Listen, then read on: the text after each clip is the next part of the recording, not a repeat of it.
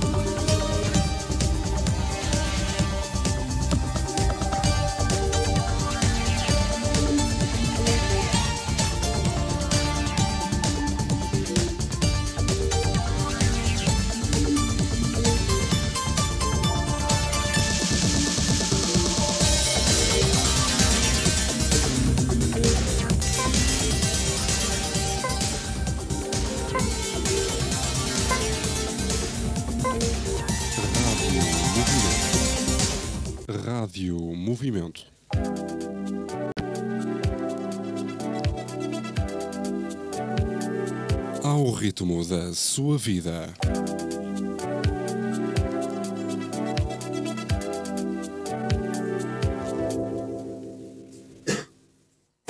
Vamos falar de hóquei em patins. Uma hora dedicada ao que interessa na modalidade dentro e fora da pista. Uma hora da responsabilidade do Hockey PT com Marina Alves. Olá, boa tarde. Estamos de regresso ao Vamos Falar de Hockey Patins. Uh, sejam bem-vindos a mais um programa. Hoje em estúdio tenho o gosto de ter Pedro Queiro Gonçalves, treinador e coordenador técnico do Parede, Uh, e também um colega meu de profissão, um jornalista. Portanto, vamos ter aqui um comunicador em estúdio, vai-me tirar. Uh, eu vou deixá-lo falar mais e eu vou tentar, porque ele sim tem voz de rádio. Olá, Pedro, bem-vindo. Olá, Marina. Temos também o Pedro Santos, do site OKPT, como é habitual. Boa tarde, Pedro. Boa tarde. Estamos prontos então, vamos falar de OK em patins. Vamos falar de hóquei em patins. Uma hora dedicada ao que interessa na modalidade dentro e fora da pista. Uma hora da responsabilidade do Hockey PT com Marina Alves. Pedro, resultados do fim de semana. O que é que tens para nos dizer? Uh, boa tarde mais uma vez. Nós este fim de semana o, começou a segunda volta do Campeonato Nacional. Tivemos ainda marcado pelo final da primeira volta, na quarta e na quinta-feira. O Barcelos tinha conseguido um resultado extraordinário com o Benfica, virando um 3-0 para um 6-4 e conseguido a liderança do campeonato, que acabou por perder novamente no, no fim de semana, ao empatar em casa com o Turquel, 4-4. O Benfica e o Sporting ficaram agora na, na, liderança. O Benfica venceu em São João da Madeira por 5-3 e o Sporting venceu o Ribadavia por 8-1. Uh, eh, já, já no domingo, o, o Porto empatou em Viana, empatou novamente com a Juventude de Viana, agora de 2 a 2, depois de ter empatado 3-3 na primeira jornada. E Oliveirense venceu em Passo de Arcos. Nós temos, por 6-0, agora temos na classificação o, os 5 primeiros separados por, por 4 pontos. Temos o Benfica Sporting com 34, o Barcelos com 33, o Oliveirense com 32 e o Porto com, com 30. Uh, eh, já na próxima jornada vai haver mais mexidas, de certeza. Temos no, no domingo um Oliveirense Sporting que vai novamente mexer aqui com, com a classificação. Entretanto, também na, na, Liga, na Liga Europeia Feminina houve, houve jornada. O Benfica venceu o, o, o Noisy por 17-0, já tinha vencido por 17-1 e está a se empatar na próxima jornada, é, é 8 de fevereiro, em Voltregá, consegue o apuramento para a Final Four, regressa à Final Four e, e seria apurado com o Manleu. No, no outro grupo, no novo formato, temos o Palau e o Riron, em princípio conseguirão também lugares na, na Final Four. Uh, entretanto, o, na segunda divisão temos aqui o Pedro Gonçalves, o Parede venceu por, uh, por 9-2 o Caco, está agora a 6 pontos do Tomar, líder da Zona Sul. Pedro, é na próxima temporada que temos o Parede regresso à primeira divisão. Nós assumimos que, que é essa a nossa intenção e não, não, não caímos na, na conversa politicamente correta de vamos ver e o campeonato é longo e logo se vê e se temos condições. Eu acho que o clube este ano, mais do que nunca, uh, percebeu que era preciso mudar muita coisa uh, ao nível do paradigma uh, com que trabalhamos diariamente. quando falamos das condições, pensamos muitas vezes em dinheiro, mas o dinheiro não, não, não, é, não é é importante, quem diz que não é importante mente, porque o dinheiro é importante para as pessoas terem estabilidade para se dedicarem a 100% àquilo que fazem, e nomeadamente quando não é a sua principal atividade, porque ninguém aqui é, é hoquista profissional ou treinador de hockey profissional. Uh, as condições de trabalho diário, portanto, pequenos miminhos, digamos assim, que fazem toda a diferença. Uh, e eu acho que foi dado um salto importante para o Parede se sentir preparado para subir à primeira divisão. Haveria sempre a necessidade, caso isso aconteça, de haver mudanças a vários níveis. Uh, mas eu acho que desde, desde que nós subimos à segunda, que é esta a quarta época, e por esta altura, e eu disse isso há, há 15 dias quando chegámos em Tomar, a primeira volta fantástica, que foi de facto fantástica, e, e o facto de neste momento estarmos em, em, segundo lugar, ou nos lugares que perspectivam uma eventual subida, não é novidade para nós, e digo isto de forma totalmente humilde, não, não é de facto novidade porque nesta altura do campeonato estamos sempre mais ou menos nesta posição. O grande problema tem sido as segundas voltas, que têm sido desastrosas, e eu assumo isso perfeitamente, têm sido desastrosas, e portanto eu acho que o grande desafio começa agora. Começa agora na segunda volta, não por causa daquele clichê do campeonato é longo e não sei o que mais, mas precisamente porque é a prova final que nós precisamos dar a nós próprios de que conseguimos ter um nível de consistência suficiente para alimentar uma equipa durante 26 jornadas ao ponto dela subir de divisão. Portanto, o Parede quer subir de divisão, desde o presidente até ao Bambi, mais novo, o Parede quer subir de divisão. Um, o estar preparado eu acho que é, é, um conceito um pouco relativo, eu já disse isto lá no parede, isto é um bocadinho como as gravidezes, não é? Uh, se estivermos sempre à espera de, de, estar preparados, se calhar nunca acontece. Portanto, acho que também há ali coisas que vão ser impulsionadas pela eventual subida, se ela acontecer, e a garantia que eu, que eu posso dar enquanto treinador e coordenador técnico do, do Parede é que, caso não seja este ano, vai haver eleições em março no Parede e, portanto, há, há aí um um momento que, que, o clube tem de se reunir para decidir qual é o futuro, mas partindo do pressuposto que pelo menos o projeto desportivo vai continuar intacto, que eu acho que, que vai acontecer isso, seja lá o que aconteça nas eleições.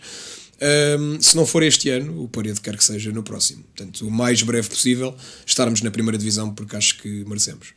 Uh, Falo-te sobre isso. Uh, costumo perguntar aos meus convidados: temos o melhor campeonato do mundo. Uh, a nossa segunda divisão também é a melhor do mundo. Sabes que eu tenho de ser coerente, eh, primeiro em relação à primeira divisão, eu tenho de ser coerente com aquilo que digo eh, muitas vezes quando ouço ehm, toda a teoria sobre o facto do hockey ser a modalidade que mais títulos deu a Portugal. É verdade que os deu, tenho todo o orgulho por fazer parte dessa modalidade, tenho todo o respeito por quem conseguiu esses títulos, mas se queremos que a modalidade evolua, nós temos de fazer, começar a fazer uma pergunta a nós próprios que é de que mundo é que nós somos campeões? E eu acho que o futuro eh, deve, se nós formos ambiciosos, Portugal, Espanha, Itália devem, e Argentina devem querer um mundo cada vez mais forte no hockey patins para poderem ser campeões de um mundo cada vez maior. E eu acho que no caso da Primeira Liga, ou de, do Campeonato Nacional da Primeira Divisão, Liga, não se fosse Liga, se calhar as coisas seriam. Aí sim, se calhar já poderíamos falar desse conceito de melhor campeonato do mundo. Eu acho que é o campeonato mais espetacular e mais competitivo mas eu acho que um campeonato não se define apenas por aquilo que existe dentro do campo, ou pela classificação ter constantes cambalhotas e haver de facto aqui um, um suspense, e se calhar é a modalidade que mais suspense tem neste momento em Portugal. Há cinco possíveis candidatos ao título, mesmo na luta pela manutenção e pelos lugares europeus, há uma série de dúvidas, se calhar este ano até à última jornada. Portanto, eu, eu considero que é o campeonato mais espetacular de se ver e mais competitivo. Daí a ser o melhor campeonato do mundo, eu acho que no dia em que tivermos o melhor campeonato do mundo, não havendo se calhar grandes campeonatos uh, em Portugal, tens a Hockey Liga, não é? Que tem um conceito um bocadinho diferente a nível essencialmente de comunicação externa, ehm, ter um campeonato melhor que as outras modalidades. Uh, uh, e quando falamos de campeonato, falamos de regulamentos, de, de, disponibilidade financeira, das condições dos clubes, não nos podemos esquecer nem esconder que, por exemplo, quando uma equipa que se calhar gravita ali no 12, 3, 14 lugar da tabela vai jogar, é do Minho e vai jogar ao Sul à quarta-feira, ou é do Sul e vai jogar ao Norte, se calhar estamos a falar de dois dias de trabalho que as pessoas têm de resolver como é que, como é que vão resolver, passa, passa a repetição. Um, e eu acho que quando temos esse tipo de coisas a acontecer, não podemos falar do melhor campeonato do mundo. Acho que, mas é, mas é por aí, lá está. Compreendo o conceito e compreendo a divulgação dessa frase no que toca à competição em si, tudo o resto acho que temos um, um, grande salto. Em relação à segunda divisão, eu acho que é um campeonato extremamente competitivo, ainda assim muito atrasado em relação à realidade da primeira divisão. E se fizéssemos um estudo estatístico sobre as subidas e as permanências, se calhar chegávamos a essa conclusão, que as equipas da segunda contam-se pelos dedos nos últimos 10 anos, se calhar as equipas que subiram e que por lá ficaram e não caíram passado um ano, dois anos, três anos. Um, o exemplo aqui do Sul, o exemplo mais duradouro que houve recentemente uh, foi o Passo de Arcos que, que, que, e o Turquel, uh, nos últimos 10 anos, talvez, e tivemos o Sporting Tomar que durou 3 épocas, se não me engano, e depois desceu. Uh, o que é que eu acho? Acho que entre o topo da segunda divisão e o final da segunda divisão, os lugares cá de baixo, as diferenças em campo são cada vez menores. E isto tem tudo a ver com questões do jogo, com questões táticas. Em primeiro lugar, eh, as equipas mais eh, de baixo da tabela, da zona baixa da tabela, entregam claramente a iniciativa às equipas de cima e as equipas de cima não têm tanto, fazendo aqui a comparação entre a primeira e a segunda divisão, não têm, na minha opinião, tantas ferramentas para dominarem um jogo sem comprometer aquilo que têm cá atrás. E muitas vezes equipa, as equipas que entregam a iniciativa à equipa mais forte, vamos falar abertamente, por exemplo, o Parede Campo de Rico, que aconteceu este, este, este fim de semana e era um jogo entre o segundo classificado e o último classificado. E naturalmente que todos os indicadores ofensivos do Parede, a posse de bola, o volume ofensivo, etc., foram superiores e seriam sempre superiores porque a equipa do Parede, de forma geral, é superior à do Campo de Rico, da mesma forma que a nossa, de forma geral, é inferior à do Sporting Tomar. Não estou aqui a ferir o Campo de Rico. E o Campo de Rico surpreendeu em alguns momentos a nível tático e conseguiu atrapalhar-nos, mas fruto de uma boa entrada no jogo, nós nunca tivemos o jogo em questão. Mas se o jogo for levado para um plano em que na segunda parte aquilo ainda está ali nivelado, por um golo ou mesmo empatado, as coisas complicam-se muito, porque aí não há classificações. Aí há um jogo entre duas equipas que estão a jogar o mesmo jogo. Eh, a equipa que supostamente manda já está com níveis de ansiedade absolutamente eh, difíceis de controlar por nós treinadores. Nós próprios, às vezes, se calhar, também estamos com esses níveis de ansiedade. E as equipas que teoricamente são mais fracas acabam por pontuar. Eu, eu recordo nestes últimos anos, todos os anos, o último classificado ganhou ao primeiro pelo menos uma vez. Este ano temos um primeiro um bocadinho diferente. Não estou aqui a entrar na conversa da discussão culpa das condições do Sporting Tomar, não é o Sporting Tomar está tá mal, são os outros, portanto o Sporting Tomar tem todo o mérito nas condições que oferece ao, ao, ao clube, mas eu recordo-me que no ano passado o PDL era o último classificado na nona jornada, não tinha ganho um único jogo ainda, e foi ganhar o Alenquer que era líder na altura. Portanto, a segunda divisão é a segunda, como tu dizias lá fora, a, a, segunda divisão melhor do mundo, não é? Era isso que tu dizias. Mais uma vez, acompanho, percebo a frase do ponto de vista competitivo, porque acho que é um campeonato espetacular e, e, não há muitos resultados dilatados. Esta, esta goleada que nós aplicámos ao Campo de se calhar foi. Se tirarmos os resultados do Sporting Tomar entre as outras equipas, foi se calhar a terceira, quarta goleada da época, não é muito com a quantidade de jogos que existem. Um, acho que falta crescer muito do ponto de vista de trabalho. Uh, dou-te um exemplo concreto e específico, e já que a seguir vamos falar de treinadores, dou-te já um exemplo concreto e específico. Os dedos de uma mão chegam para contar os treinadores que na segunda divisão trabalham, eh, na minha opinião, claro, isto é a minha opinião, como deve ser. Preparam os jogos, fazem análise de vídeo, preparam cada microciclo de treinos em função do adversário que têm ou em função do momento da época que querem que a equipa tenha. Eh, quando não há função é que é um bocado complicado e, e continuamos a atuar na base do pá, também não sou profissional, portanto, olha, hoje vou ali e fazemos o. Eu costumo dizer lá no parede aos meus treinadores, ou costumava, o, o, planeamento do semáforo, não é? Eu vou no carro para o treino, paro no sinal vermelho e penso assim: ok, o que é que eu vou fazer hoje? Faço, epá, aqueço os guarda-redes e faço jogo. E acho que esse paradigma já acabou. Da mesma forma que os dirigentes têm de deixar a conversa do, do, do não há dinheiro. Na minha opinião, isto tem de acabar. Há casos e casos, há casos e casos, e temos o caso do Hockey de Sintra, por exemplo, que é um histórico e que, que vive um momento complicado devido a um problema judicial que penso que toda a gente conhecerá, que tem a ver com um processo muito antigo, enfim, não sou, não sou de certeza a melhor pessoa para falar disso, portanto isso é um caso específico, mas todos os outros casos têm de compreender que gastar é diferente de investir. E se nós queremos investir numa boa equipa de hockey patins, temos de criar condições para investir. Não é uh, perante a necessidade de um, de um gasto ou de um investimento, já estava eu a cometer o erro também, perante a necessidade de um investimento, dizer assim: não há dinheiro. Não, vamos pelo menos tentar arranjar dinheiro. E não é dinheiro para caprichos, do estilo pagar não sei quanto a este treinador ou a este jogador.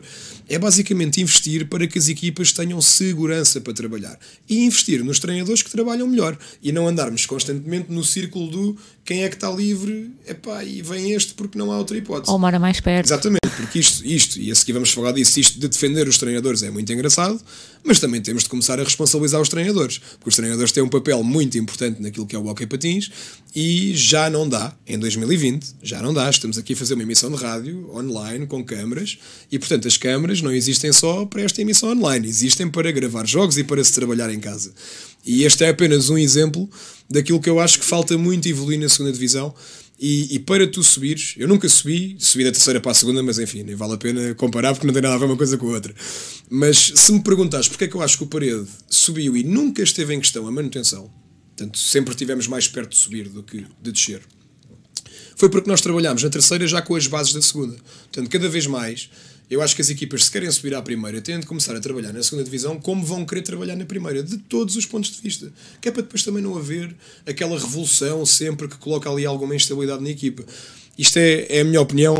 franca e sincera. Portanto, a segunda tem muito para crescer. Acho que a questão das taxas é uma questão a rever.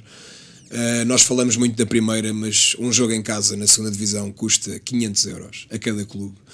E nem de perto nem de longe há a bilheteira para, para, para cobrir essa despesa, quanto mais para lucrar. Uh, temos depois de ver o contexto geográfico de cada clube, porque uma autarquia que tenha 5, 6 clubes de hockey patins, e vamos imaginar dois na primeira e três na segunda, a disponibilidade financeira autárquica para ajudar os clubes é muito menor. E por isso é que temos sempre a questão das periferias, não é? Os clubes que vivem em ambientes periféricos não têm culpa disso. Eu não sou nada castrador desse tipo de clubes, que são agregadores e se calhar é mais fácil porque não há tanta dispersão, não é? O Turquel é um caso desses, mas o Turquel aprendeu o seu contexto e vive muito bem com o seu contexto. É um exemplo incrível para toda a gente. Dinamização. E acho que temos de olhar para cada contexto e ter, quer dizer, temos uma taxa uh, de organização quando já estou a entrar em coisas que não queria, mas temos uma taxa de organização quando no fundo quem organiza é quem paga. São os clubes. Uh, a arbitragem, enfim, prometi a mim mesmo a vir para aqui que não ia entrar por aí, mas 200 e acho que são 250 euros hoje em dia que se paga como taxa de arbitragem na segunda divisão.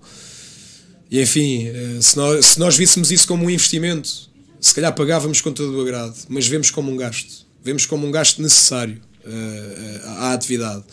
E acho que a segunda tem de crescer muito através dos clubes, através da federação, tentar enquadrar a segunda divisão, afinal de contas, o que é que é isto? É um clube para lançar clubes, para, é uma divisão para lançar clubes para a primeira, ou não há condições para isso, epá, e os clubes que tiverem o azar de se vir à primeira divisão estão tramados. O que é que afinal de contas é a segunda divisão? Porque eu acho que cada clube tem a sua identidade. Este ano temos ali, digo eu, o Oeiras, o Biblioteca, o Alenquer, o Candelária, o Parede e o Tomar claramente a, a tentar cheirar a subida de divisão. Uh, se calhar para o ano a coisa muda radicalmente. E já aconteceu isto não sei quantas vezes. Quantas vezes nós não vemos clubes que num ano apostam tudo para subir ou para ficar e depois no ano a seguir morrem e aparecem outros. Vamos lá tentar ter aqui alguma consistência. Acho que é isso, acho que é isso que falta à segunda divisão do ponto de vista de trabalho. Há equipas que na segunda hoje em dia treinam às 10 e um quarto da noite. Isto não é possível. Basta, basta juntar um mais um porque é muito fácil para os pais diz, dos, dos sub-17 e dos sub-19 dizerem assim: o meu filho treinar às 10 e meia da noite. O meu filho, o seu filho, que tem aulas até à 1 e meia da, da tarde e pode dormir à tarde, que era o que eu fazia quando era júnior e juvenil, porque os séniores do Gaidão e do Pedro Nunes no Dramático Cascais treinavam às 8 da noite e eu é que treinava às 10 e meia da noite. E eu não estou a fazer isto por vingança, como é lógico, mas os, eu tenho um sénior que trabalha, eh, num, num, tem um trabalho pesado do ponto de vista físico e acorda todos os dias a, um quarto para as 7 da manhã. O que é que eu vou exigir desse jogador? Se ele não treinar às 7 e meia da tarde, que é a hora que nós treinamos. O Jaime acaba com as crianças, com as, as 70 mil crianças que ele tem lá, e entramos nós séniores. E depois os sub-17 e os sub-19 pagam a fatura, mas pagam a fatura sabendo que no futuro vão ter essa benesse. Portanto, acho que falta olharmos para estes pequenos pormenores que muitas vezes são muito importantes. Voltando aos treinadores, só para concluir, eu tenho jogadores da segunda divisão, adversários meus, a falarem comigo a pedir vídeos. Está tudo dito. Não é? Porque são, são jogadores Vão procurar fora o que não têm em casa. Exatamente. E não estou, oh Marina e Pedro, eu não estou com isto a dizer que o parede é fantástico e não sei o que mais não. É brio. Eu estou a falar, eu estou a falar, para já, porque também não sou falso modesto e sei, sei o que trabalho para, para, para o parede e neste caso para a minha equipa. E estou a tentar picar as pessoas. Estou a tentar fazer o que o Pedro fez naquela crónica de dia 1 de janeiro, em que criticou e atropelou as associações de classe. E bem, e bem.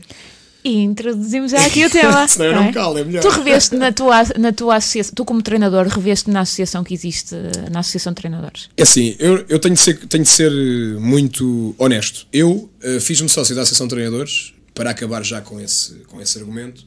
Fiz-me sócio, eu e grande parte da lista que eu lidero. Uh, vamos já, se calhar, dizer porque é que eu estou aqui, não é, Marina? Véu. Levantar o véu. Nós agendámos. Pronto, uh, há eleições para a Associação Nacional de Treinadores dia 8 de, dia 8 de fevereiro. E eu estou aqui porque lidero uma lista de 11 uh, eh, candidatos a órgãos sociais e 5 pessoas que, não sendo, não estando na lista, apoiam claramente o nosso, o nosso projeto. Uh, eu fiz-me sócio da Associação de Treinadores há 3 hum, semanas. E fiz-me sócio há 3 semanas, em primeiro lugar porque fui irresponsável, e tenho de assumir isso, fui irresponsável, porque sendo treinador teria de imaginar que existia uma Associação Nacional de Treinadores Mas por outro lado, também tenho de dizer que nunca me fiz sócio, porque também nunca senti uh, uma, nada que, me, que despoltasse essa vontade em mim. Eu, eu dou-vos um exemplo desta parte da responsabilidade. Porque há aqui uma parte que é dos treinadores que não querem saber. E eu fui um deles e assumo isso. Há outra parte que é a da Associação de Treinadores que também não quer que os treinadores queiram saber. Eu hoje estive, estive a conversar com o meu colega David Pereira, que é o treinador do, do Grândola, e ele, uh, uh, pá, eu já tinha ouvido falar da Associação de Treinadores, é tudo assim muito vago. Eu sou treinador há 10 anos, completo este, este ano 10 anos de carreira, uma carreira ainda muito curta, e, e a Associação de Treinadores nunca contactou comigo. E se a nossa lista vencer, não, não, isto não é nenhuma promessa eleitoral, é uma coisa lógica. A primeira coisa que vai acontecer é nós termos acesso às listas, desde que a Federação permita, como é lógico. É público. Oh, exatamente, as listagens da, da Federação estão no site. Uh, se puderem ajudar com contactos, ainda melhor. Agora a lei da proteção de dados e blá blá blá, mas pronto, se, se, quisermos realmente trabalhar para, se calhar, esquecemos um bocadinho isso e partilhamos os contactos uns com os outros e agora vem aí a Comissão de Proteção de Dados meter-nos um processo já em cima, não é? Porque eu acabei de dizer que vamos desrespeitar a lei, mas pronto, espero que não. Eu acho que se tu se tiveres uma boa imagem. Eu, eu, vou fazer aqui um ponto prévio. Uh, nós, eu acho que admiramos mutuamente o trabalho um do outro, cada um Sem na dúvida. sua área da ação. E eu reparei uh, detalhes no parede que se nota que há ali uma pessoa uh, por trás que tem o dom da comunicação, seja na apresentação do, dos jogadores, tudo uhum. que vocês têm feito. Portanto, eu acredito que se tu assumires a liderança desta associação, isso também se vai ver na associação. E começa pelo site, por uma página numa rede social, uh, e eu acredito que se tu, se tu colocares um post, olá, treinadores contactem-nos, consegues uh, contornar essa questão da proteção de dados. Eu digo e quero já aqui dizer, o, Francisco Chanelas, que é o atual presidente, e o Vasco Vasco, que é o atual presidente da mesa da Assembleia Geral, Uh, estiveram sempre super disponíveis para falar comigo, uh, porque eu tive a iniciativa de, de, de, falar eu com o Francisco Janelas, sempre em, em, concordância com o Pedro Nunes, que apesar de não estar na lista, uh, foi sem dúvida nenhuma o, o, braço direito, o meu braço direito, nesta ideia que tive de avançarmos para a Associação de Treinadores.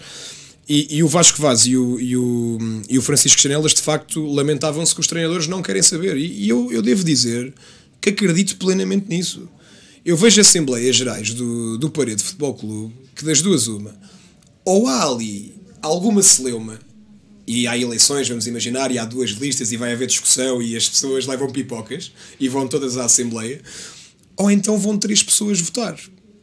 E eu acredito que isto também seja um problema cultural, mas a solução não é de certeza ficarmos a pensar nesse problema cultural, é tentarmos fazer alguma coisa de diferente. diferente. Dizia eu há pouco e não, não, não concretizei. Uma, uma das coisas que, que me parece uh, lógica de fazer logo ao início é estabelecer logo um objetivo de aumento do número de sócios, em dois anos, neste caso, que é a duração do mandato, termos esse, esse teto claramente para atingir. E repara, nós estamos a falar da associação, que mais, ou, ou de pessoas de uma associação que são as que mais estão habituadas a viver com a pressão de ter resultados.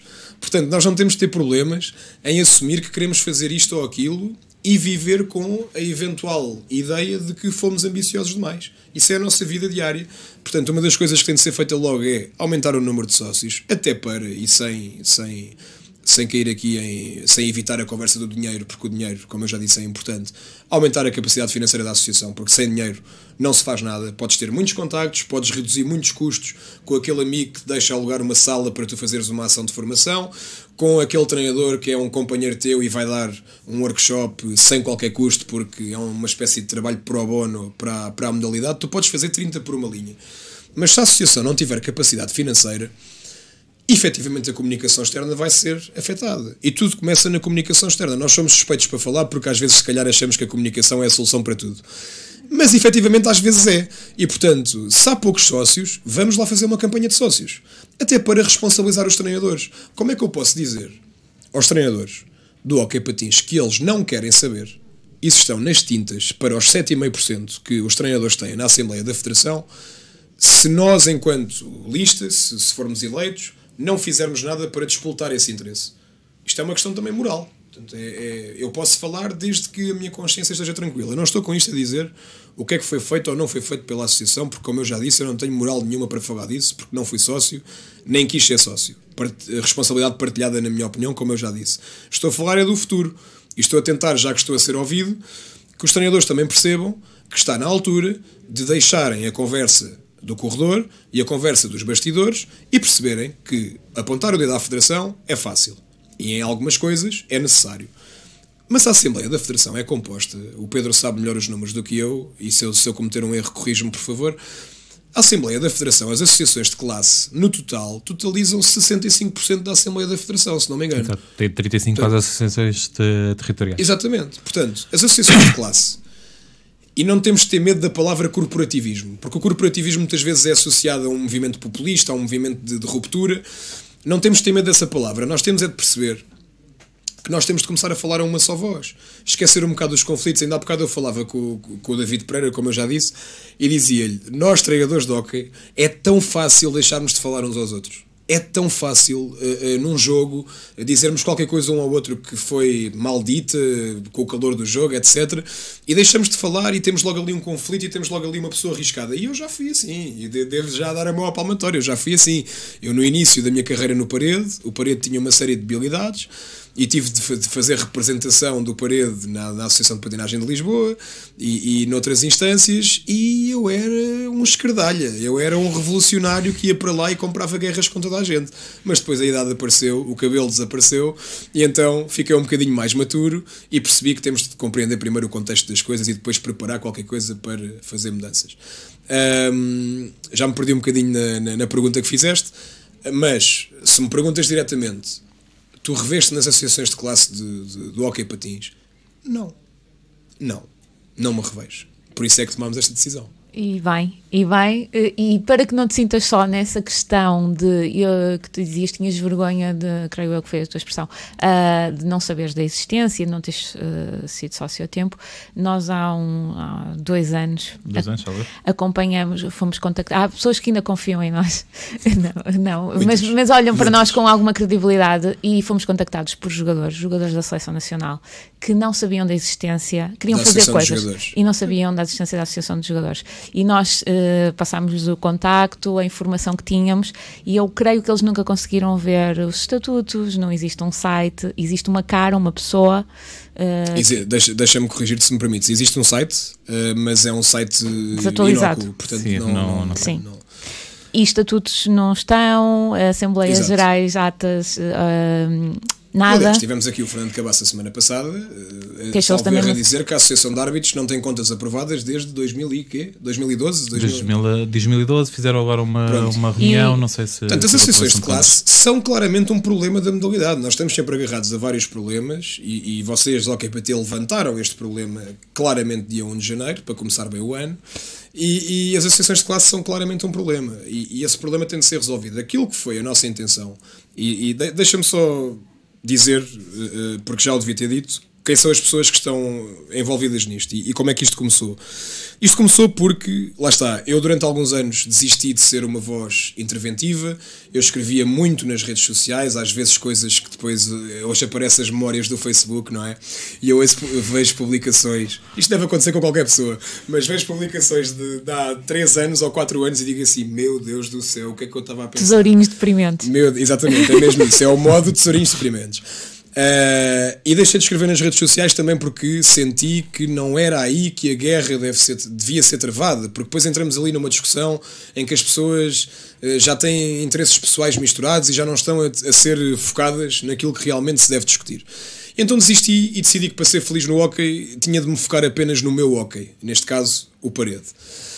E houve aqui um momento, um momento que foi uh, o momento uh, no, no, no, final de novembro em que me aconteceu uma coisa a mim e à minha equipa, e aliás aconteceu-me a mim, à minha equipa, e aconteceu ao Candelária, uh, que foi, o Paredes foi jogar uh, para a segunda divisão uh, ao Candelária, e o jogo decorreu sem árbitros.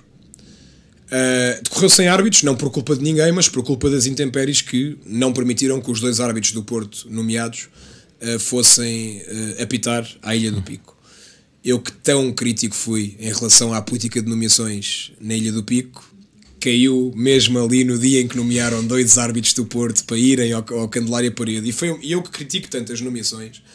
De facto, foi uma nomeação ótima, porque era um jogo uh, provavelmente decisivo nas contas finais da segunda Divisão portanto, dois árbitros de uma associação que não está envolvida no conflito, no, no conflito perdão, no, no, jogo, foi uma ótima decisão. Eles não foram, e quando o Pedro Afonso me disse, uh, um, estávamos nós a caminho do, da ilha, que não ia haver árbitros, começámos logo a dialogar um com o outro, dialogámos com a Federação, e o Vítor Ferreira foi uh, taxativo. E foi taxativo, essencialmente, por causa do precedente que vocês também acompanharam uh, do ano passado do, do, do, Campeonato de Júniores. Uh, em que, para quem não, não sabe, a física viu-se privada de seguir para a segunda fase por causa de uma falta de comparência comum, em que o Alenquer e a física não jogaram por falta de árbitro. Aparentemente, a Federação, numa primeira fase, ali uh, disse que sim e depois disse que não. Penso que foi isto. Se estou a mentir, peço desculpa. Uh, e então o Vitor Ferreira foi taxativo e eu não condeno a Federação por fazer cumprir regulamentos. Não condeno, não posso condenar. O que eu condeno é os, é os regulamentos não há hipótese, não pode acontecer. Se nós quisermos que o hockey patins deixe, deixe a caverna, o modo caverna, a sorte, a sorte daquele jogo e de todos nós foi que existe, existiu do outro lado um Pedro Afonso, um Tiago Rezende, um Alan Fernandes e um Igor Alves. Foi a sorte. E existiu uma equipa do Parede, que enfim, no meio uh, uh, de um contexto extremamente desfavorável, obviamente que nunca respondeu a nada e nunca e teve de se aguentar. Uh, o Bernardo Santos, que é o meu preparador físico e o dirigente do Candelária que, que capitou o jogo, que eu não peço desculpa, não, não me recordo do nome, tiveram uma tarefa. Enfim, eu nem consigo adjetivar. Uh, cada um deles tomou as decisões que tomou, só eles sabem porque é que as tomaram, se estavam com a camisola vestida ou não. Não vale a pena discutir isso, acho eu. O que vale a pena discutir é que se o jogo. Nós estamos sempre a dizer, eu ouço sempre que o jogo tem três equipas e que os árbitros fazem falta, porque senão não há ok. Então, como é que temos um regulamento que permite que haja um jogo sem árbitros? Qual é que é a mensagem que estamos aqui a passar? Que o jogo. É o regulamento diz explicitamente que nenhum jogo deixa de se realizar pela falta de árbitros. Então, qual é o valor dos árbitros? É possível termos um regulamento que diga que o jogo se pode realizar sem uma das equipas? Não. Então, mas depois lá está, quando falamos da mudança também não podemos ser só fundamentalistas, não é? Vamos lá perceber se a mudança é possível. Qual é que é aqui o problema? Vamos imaginar que este jogo era adiado por falta de árbitros.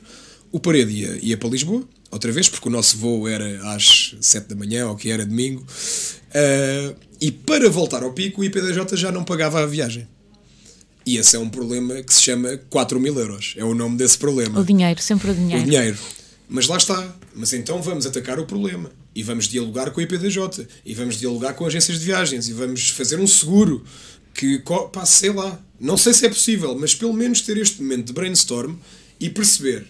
Temos aqui várias hipóteses. A única coisa que sai já de cima da mesa é haver um jogo sem árbitro. Isso não pode acontecer seja de que forma for. E contra mim falo porque ir às ilhas é uma chatice. E para eles virem cá é uma chatice. É um stress constante. Portanto, estar a voltar lá outra vez, os aviões, eu que adoro aviões, os aviões, epá, só isso fazia-me confusão. Mas o que nós passámos ali. Ninguém foi, ninguém foi, ninguém saiu de lá aleijado. Não, não, o que nós passámos ali, do ponto de vista de tensão, de a qualquer momento haver qualquer coisa, se alguém perdesse ali a cabeça, eu não sei o que é que acontecia. Eu não sei mesmo o que é que acontecia ali. Porque as pessoas estavam a viver um jogo que era decisivo, ainda por cima nós ganhámos 3-2, a um segundo do fim, portanto, juntou-se a fome à vontade de comer, tinha tudo para correr mal. Mas felizmente, e digo isto publicamente, havia pessoas do outro lado que Com são cavalheiros desportiva. do Patins e, e, e, acho que foi muito por eles também que, que, que, as coisas não, não correram mal. Já me perdi um bocadinho, mas neste momento. E foi nesse momento que tu sentiste. Exatamente, uh... senti. Chega, chega, vamos. Porque eu agora vou ligar para 20 pessoas ou vão ligar 20 pessoas para mim porque viram no site que não As tertúlias, não é? Começa ali as tertúlias. E toda a gente vai dizer isto eu, está mal, isto é, está mal e eu, fazer alguma coisa. Exatamente. Não vamos e, fazer nada. Pois, isto é sempre a mesma coisa, não é? Aquele, aqueles, aquele, aqueles chavões que nós usamos. Pelo menos vamos tentar fazer qualquer coisa. E liguei ao meu amigo Pedro Nunes, que já cá esteve. Que para além de amigo, é uma referência, é um ídolo, é, é alguém que o hockey não pode perder. E espero que ele rapidamente volte ao, ao terreno que é onde ele pertence. Um, e o Pedro, desde o início, apoiou-me. A nossa ideia inicial era, uh, pouca gente sabe disto, era uma associação longe do sistema. uma associação que juntasse treinadores, jogadores, árbitros, uh, dirigentes e que pudéssemos falar entre todos, ter ali uma consciência de modalidade. Vou-te vou -te dizer, nós já tentamos fazer isso. E não conseguimos. E abordei as pessoas e as pessoas encolheram-se. Encolheram e eu, na altura, até estava na federação, posso dizer, partilhar essa história, e a mim disseram para fazer tipo, como existe do bacalhau. Uma confraria. Uma confraria do Hockey Patins. Foi uma sugestão do, do atual presidente da federação. E eu disse, não, eu gostava de fazer uma Associação Nacional de Hockey Patins, reunir as pessoas, as que interessam, toda a gente, todos os agentes. E quando abordei algumas pessoas que eu tenho como referências na modalidade, disseram: Oh, Marina, vais arranjar lenha para te queimar, não te metas nisso. E é isto. Por é isso é que eu estou a admirar medo, a tua iniciativa. É esse clima de medo que é. não pode acontecer. Se tu tens uma opinião ou tens um ímpeto de fazer alguma coisa, claro. olham para ti como: Olha, este vem estragar a nossa horta. Mas, olha, eu, eu digo-te digo o seguinte: eu quando comecei no Parede tinha 19 anos treinei atletas com menos um ano do que eu. E atenção que uma coisa é tu, é tu teres 40 e treinares um atleta de 39. Outra coisa é teres 19 e treinares um atleta de 18. Dois ainda são meus atletas hoje. Estão a aturar-me há 8 anos consecutivos. E eu a eles. Uh, e, e, o estigma da idade, e o estigma da mudança, e o estigma de o Pedro não é ninguém no parede, nunca esteve cá, quem é o Pedro, fiquei vacinado para isso tudo. Portanto, estou mesmo nas tintas para aquilo que as pessoas possam dizer sobre este, sobre este projeto. Um, a ideia inicial era essa, criar uma associação. Ao contrário do que aconteceu contigo, as pessoas com quem eu falei foram, foram muito poucas, uh, confesso, mas as pessoas com quem eu falei, enfim, eu já sabia que elas iam dizer que sim e que iam apoiar a ideia e foram excelentes desde o início.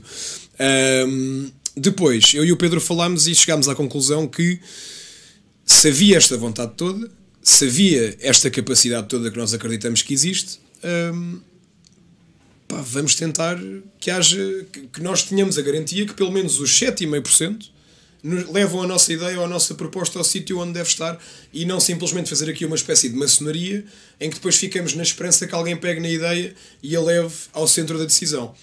E então, como treinadores que somos, obviamente, eh, fomos, tentámos perceber o que, é, o que é que estava a acontecer na Associação Nacional de Treinadores.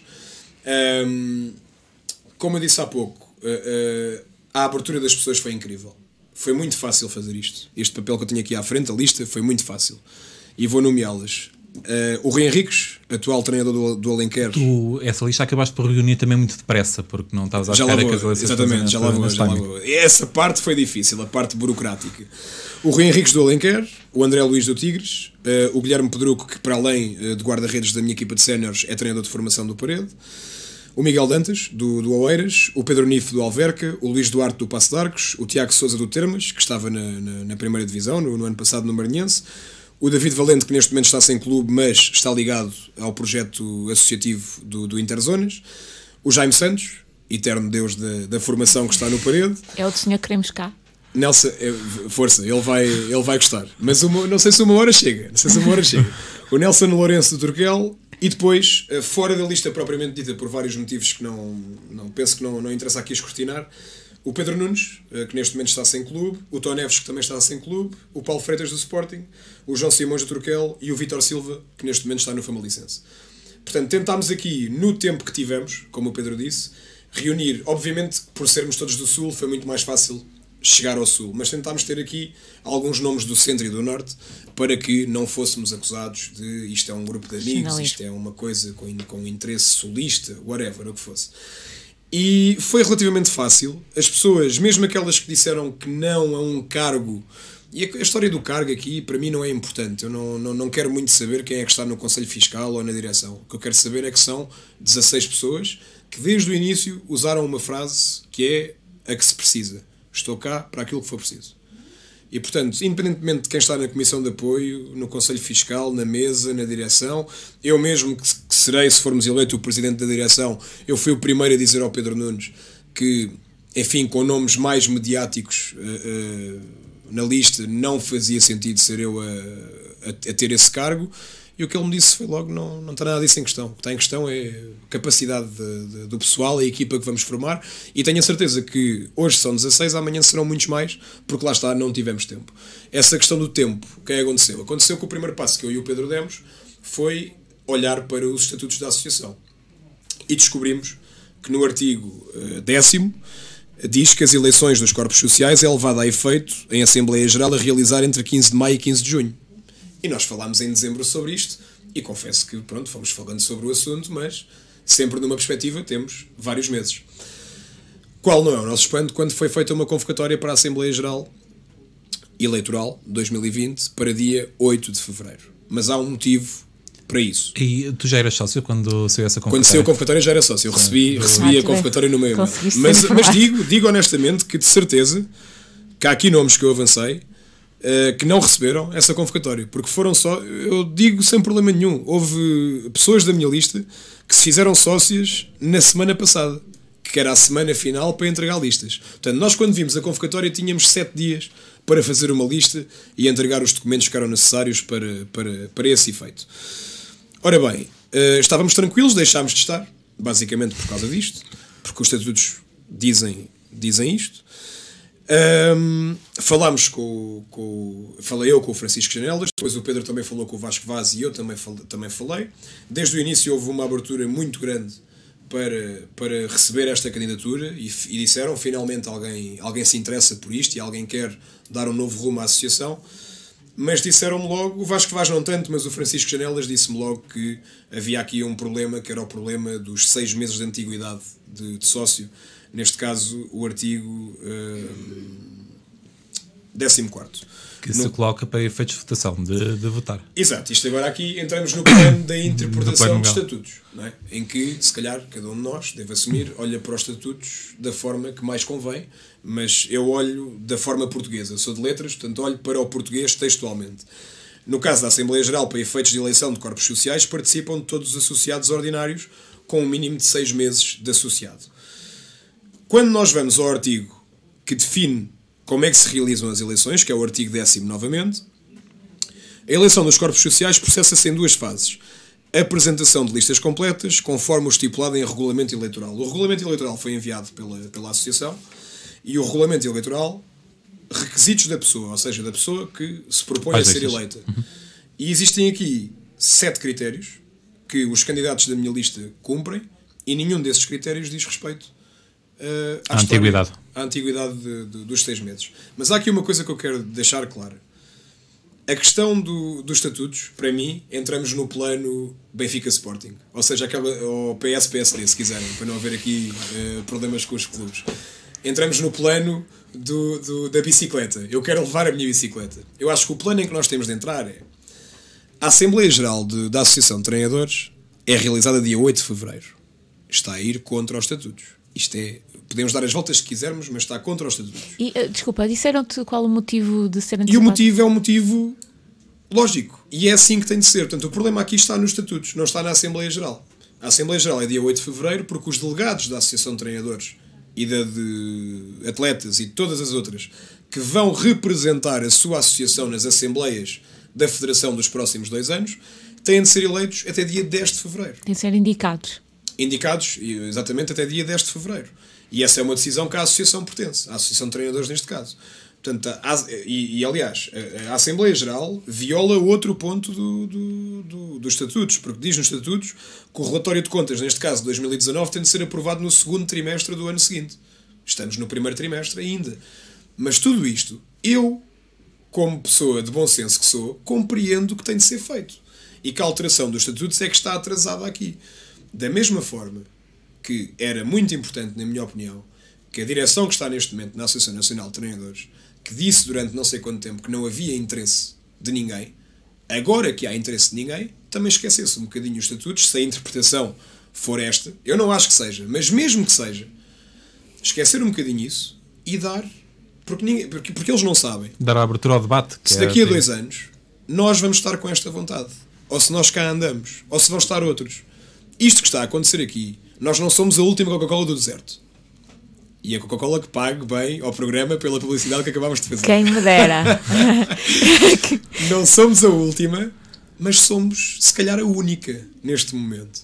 E portanto, acho que deveria, não deveria haver este Benfica Sporting, ou aliás, este PS PSD dos estatutos. Não faz sentido.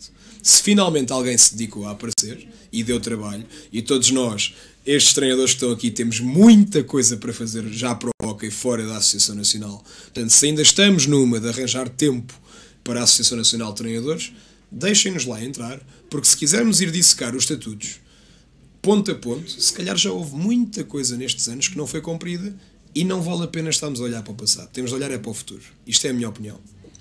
Muito bem, gostei, gostei. Fica já aqui o convite a ti e ao Francisco Janelas que quando confirmarem, têm que confirmar que aceitam a tua candidatura. É assim, nós tivemos a entregar, entregar as listas até dia 24 uh, uh, e depois o, o Vasco Vasco, que é o, que é o atual presidente da mesa e pessoa em quem eu confio plenamente para esse processo e o Vasco disse-me logo que para não haver aqui qualquer tipo de, de, de suspeita de, imparcial, de parcialidade vai entregar a questão a um gabinete jurídico, portanto é um, vai ser um gabinete jurídico independente que vai decidir se a nossa lista, calculo que a lista do, da recandidatura esteja totalmente, uh, aos olhos dos estatutos, totalmente boa, digamos assim. Um, é esse gabinete jurídico que vai decidir se nós temos ou não uh, capacidade estatutária para ir a eleições. Se não formos, o que eu posso garantir é que se calhar fica aqui um embrião para daqui a dois anos, se calhar pelo menos já promovemos a discussão, já promovemos o debate e agradeço imenso uh, este convite, porque se calhar se também se não fosse o OKPT ninguém pegava nisto, porque a malta no, na comunicação do, do hockey gosta é das crónicas, é, é, gosta, gosta é das crónicas e de escrever clichês e de, e de, escrever aquilo que já toda a gente sabe e escrever testamentos com aquilo que se passou num jogo quando hoje vai só ao hockey patins PT e numa janela vê-se logo os marcadores e quem falhou tudo e mais alguma coisa e quem marcou tudo e mais alguma coisa e aqui temos um espaço em que realmente podemos falar do hockey patins, lá está. Uh, e acho que era um momento muito importante para apelar também aos atletas e, e, e, a questão dos atletas, eu creio que a Associação Nacional de Atletas é, é dirigida por pessoas que não são atletas, mas que foram atletas. Porquê é que não podem ser os atletas? Porquê é que o hockey é diferente? Porquê é que na semana passada, ou há duas semanas, tivemos no prós e contras que provavelmente é o maior programa de, de debate da televisão portuguesa, tivemos um prós e contras que se chamava 100 jovens sem ideias. Não é 100 com S, é 100 com C, portanto 100 de número. 100 jovens sem ideias. Porquê é que no hockey nós olhamos para os jovens como não percebe nada de hockey? Que eu ouvi isto tantas vezes. Esse, de 20 anos, não percebe nada de hockey. Porquê é que não tentam que nós, eh, nós jovens, com a nossa iduziando a nossa, o nosso sangue, que às vezes é demais, confesso, Uh, Porquê é que não tentam canalizar isso para o hockey patins? O hockey parece que é sempre o diferente, aquele que não aceita isto, não aceita aquilo e que, como está enraizado neste pilar ou naquele, não pode aceitar esta mudança ou aquela ou outra. E acho que é, é muito por aí. O hockey está nas mãos de pessoas. Tu chegas a uma Assembleia Geral da Federação e não conheces aquelas pessoas, não as viste num pavilhão. Há, há muitos anos que não as vês, algumas. Pois, mas, oh Marina, eu, eu, eu, eu não vou julgar isso, porque lá está, eu não, não, não, não sou dirigente e, portanto, não, não quero entrar aqui no mundo dos dirigentes. Mas, se eu tiver. Se eu, se, eu sou treinador do, do, do Parede, tenho um grupo de trabalho que exige de mim todos os dias, se calhar mais do que eu exijo deles. Exige de mim, não, não me obriga a nada, mas exige de mim pelo seu sentido de compromisso, pela forma como trabalham naquele clube. Eles e toda a estrutura que eu coordeno se eu tivesse uma equipa desligada, se, se não estou a desculpar os dirigentes que não aparecem nos pavilhões da mesma forma que não desculpo as associações pelo desinteresse dos associados. Mas tudo isto é um, é um compromisso que tem de ter equilíbrio. E, e se eu fosse presidente da federação e visse que as associações de classe não querem saber, as associações de patinagem, não faço ideia. Eu tenho, tenho toda a satisfação com a de Lisboa, não conheço as outras, mas se calhar também não se fazem representar ou quando se representam não têm uma força por trás. Hoje em dia a Associação de Treinadores, salvo erro, sócios pagantes, não é possível ver isso no site, mas sócios pagantes acho que há 150 ou 100. Então e quando forem mil? Será que a palavra vai valer 7,5% na mesma? Mas será que vamos ser olhados na mesma como os treinadores? Mas tu sabes que as, associações de classe têm contratos de programa com a Federação, recebem Sei. cerca de 4.200 euros por ano. Sei. Não sei os valores exatos, mas uh, sei que há Se for esse... como é com outras associações, como tem sido, esse, é esse o valor. Sei, tenho conhecimento desses contratos de programa. Uh, tu, tu, sentes que esse dinheiro é investido no hockey? No, no caso da Associação Nacional de Treinadores? Sim, não. que é o que te toca. Não. Sim. Volto a dizer, não fui associado uh, nos últimos anos, mas daquilo que eu vi, não. As sessões de formação, workshops, não, aquilo, não, tudo que tu dizias, não, não fizeram. Não sei e não sei. Desconfio que não, mas não sei. Uh, acho que não haver formações numa altura em que elas são obrigatórias, por favor, até do ponto de vista financeiro, está aqui uma oportunidade de negócio. E, e lá está, e o dinheiro é importante e as pessoas não se podem esquecer disso. Portanto, se, se numa altura em que os treinadores são obrigados a fazer formação, como é que há contratos de programa e esses contratos de programa não são canalizados para realmente fazer formação? Ou para montar um, um, não falámos muito disso, nós não temos programa ainda porque não tivemos tempo, mas temos ideias. Porquê é que, não, porquê que a associação não tenta montar um gabinete jurídico de apoio aos treinadores? Que treinador é que amanhã, se o clube incumprir, tem apoio e sabe onde é que tem de ir?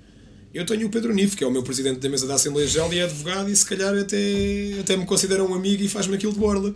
Mas as coisas não podem ser assim. Se há uma associação de classe, essa associação tem de ter uma pequena vertente, não quero dizer sindicalista, mas de defesa da classe. Ao mesmo tempo, exigir responsabilidade.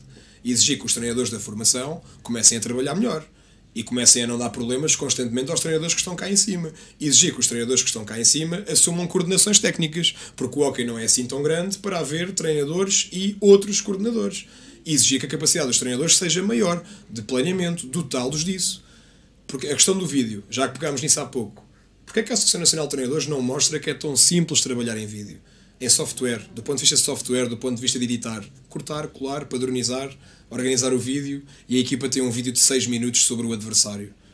Porquê? Porquê é que não se faz este trabalho? Gabinete jurídico, outro, que acabei de dizer. Onde é que está a consciência de classe? Porquê é que nós continuamos nesta onda do pá, vou treinar uma equipa de sub-17, vou receber 100 euritos? Vais receber 100 euritos? E quando tiveres de levar o teu carro para o jogo? E quando jogares à uma da tarde ou às duas da tarde e há outras classes que recebem mais por isso, nós não. Nós quando jogamos à uma da tarde, se calhar almoçamos ali no pavilhão. E se formos fazer a conta no final do mês, já os 100 euros já foram. E não metem dinheiro em casa. Também não andamos cá para meter dinheiro em casa. Mas tem de haver aqui uma consciência de classe um bocadinho maior, creio eu. Acho que é ambicioso termos um congresso anual de treinadores de hockey patins? Não. Achas ambicioso? Não. Eu não acho ambicioso. E, e posso dizer-te que fizemos no âmbito da Elite Cup um encontro com todos os treinadores que estavam presentes e com os árbitros presentes na Elite Cup, na primeira edição, salvo erro. Sim, no... Correu muito bem, o feedback Quando de todos foi espetacular, mas depois ficou por ali, não se fez mais. Portanto, Lá está, falta sim. consistência. Falta consistência. Sim. Tentarmos falar com as outras classes. Tentarmos ter aqui uma visão equilibrada das coisas. Há tantos problemas de comunicação entre treinadores e árbitros. Tantos, tantos, tantos. Há os visíveis, que nós vemos nos jogos, não é? Em que o treinador fala e leva o azul. E há os não visíveis, que acontecem no telemóvel, fora do pavilhão, eh, nos balneários. E se calhar até temos ali pontos de, de convergência que podem ajudar as duas classes. Não é? Eu acho é que temos de nos sentar, de uma vez por todas, a lei de transferências, por exemplo, que é a coisa. Se eu tivesse de eleger a coisa que mais ouço nos corredores, o pessoal dizer assim: mas como é, que- mas como é que os clubes formadores vão sobreviver? Não há lei de transferências. Estás. Mas tal como temos de atacar a questão da falta de árbitro eh, e ter de haver jogo na mesma para, e resolvendo o problema ao mesmo tempo, temos de olhar para a lei de transferências e olhar com olhos de ver e perceber como é que essa lei podia ser estruturada. Não é só dizer ali no café tem de haver lei de tra- Mas como? E porquê é que não pode ser a Associação Nacional de Treinadores com os seus 7,5% a sentar-se com quem percebe de legislação, com quem percebe também de hockey patins, a sentar-se e apresentar uma proposta de alteração ao regulamento. Neste caso ao regulamento geral do hockey patins e à, e à inscrição dos jogadores. Como é que vamos definir o valor? Quem é que vai ser mais caro que o mais barato, não é? Tudo isso tem de ser visto. E temos de tentar perspectivar porque as pessoas partem do pressuposto que a lei de transferências é uma coisa boa. Eu também parto desse pressuposto, sem dúvida. Mas temos de ter provas concretas que realmente é uma coisa boa. Área científica.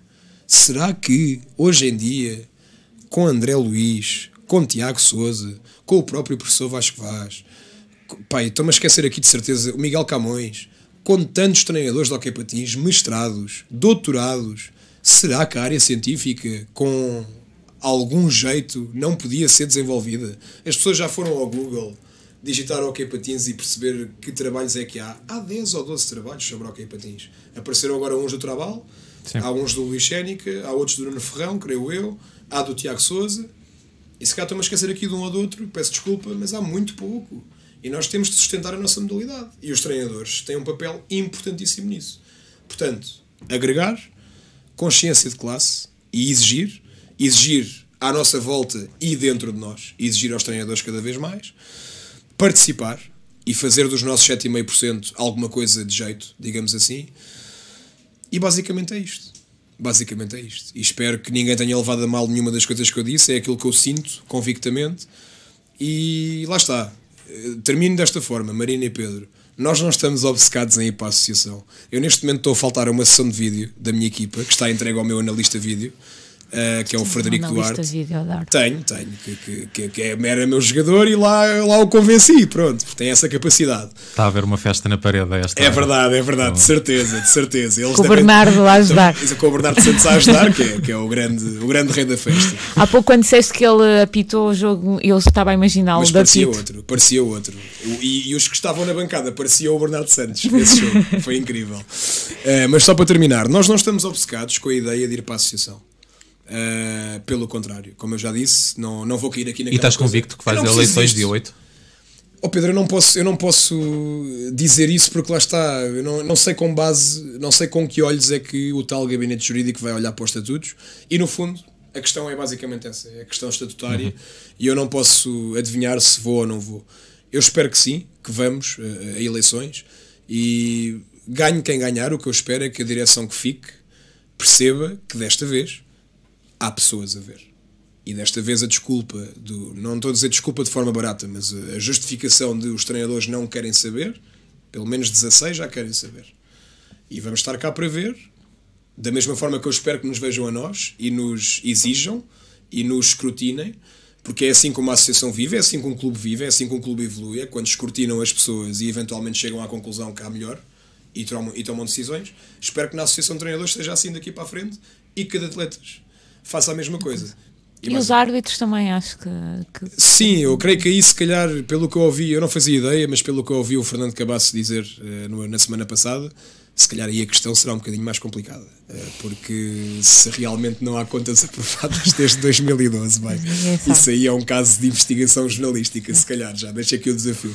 Eh, mas aí, se calhar, o caso será um bocadinho mais complicado. Acho que aqui o caso na de treinadores é existe uma base, existe uma associação que é legal, que não tem esse tipo de problemas e, portanto, ainda bem que os órgãos sociais tentaram sempre garantir a legalidade e o mínimo de- de- da associação de treinadores, mas é, necess- é- é necessário, se calhar, um, um refresco e nós achamos isso e por isso é que, é que tomámos esta decisão. Muito bem. Pedro, muito obrigada. Obrigado, eu. Não, fica muita coisa por falar, eh, parede, eu acho que vamos ter que repetir. Vamos ver. Fica já aqui o convite a ti convite. e ao Francisco Janelas para se sentar ali naquela cadeirinha. Vamos Será um fazer o gosto. primeiro debate O de hockey patins. Vamos lá. um gosto, será um Vamos fazer diferente. Um. Vamos fazer diferente. Vamos fazer à, à televisão. Fica, esse Será a nossa Fátima Campos Ferreira, Vou portanto. tentar. Ela é lá da minha O zona, o é portanto, o o sotaque é temos. o muito obrigado. Boa sorte Obrigado. nessa tua caminhada e espero que consigas. Obrigado. tenhas Continuem sucesso. também vocês com o vosso trabalho que é fantástico. Muito Obrigadíssimo. obrigada. Obrigado. Pedro, por hoje é tudo. Até para a semana. Foi o programa Estamos aqui a queimar a hora. Muito obrigada por terem estado desse lado. Foi o programa de hoje com o Pedro Gonçalves. Voltamos na próxima semana para falar mais de hockey patins. Obrigada. Até para a semana.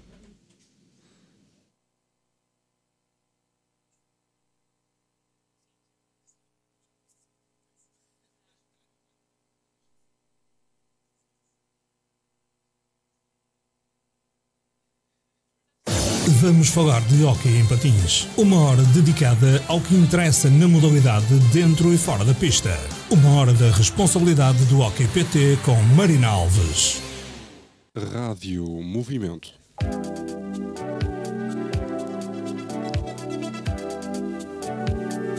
Ao ritmo da sua vida.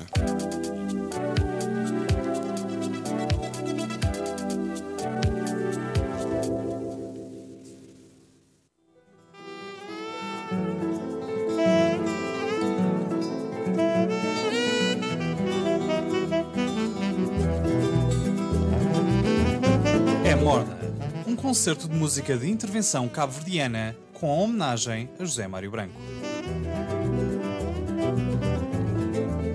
No próximo dia 1 de fevereiro, no Cineteatro Dom João V na Damaia, pelas 21h30.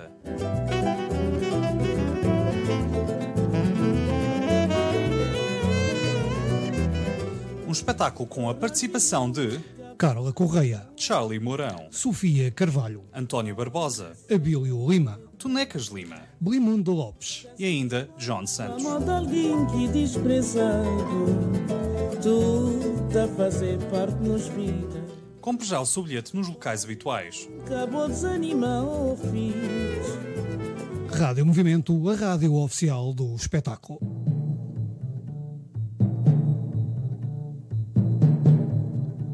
Mudam-se os tempos, mudam-se as vontades, Muda-se é o ser, muda-se é a confiança. Todo mundo é composto de mudança. Tomando...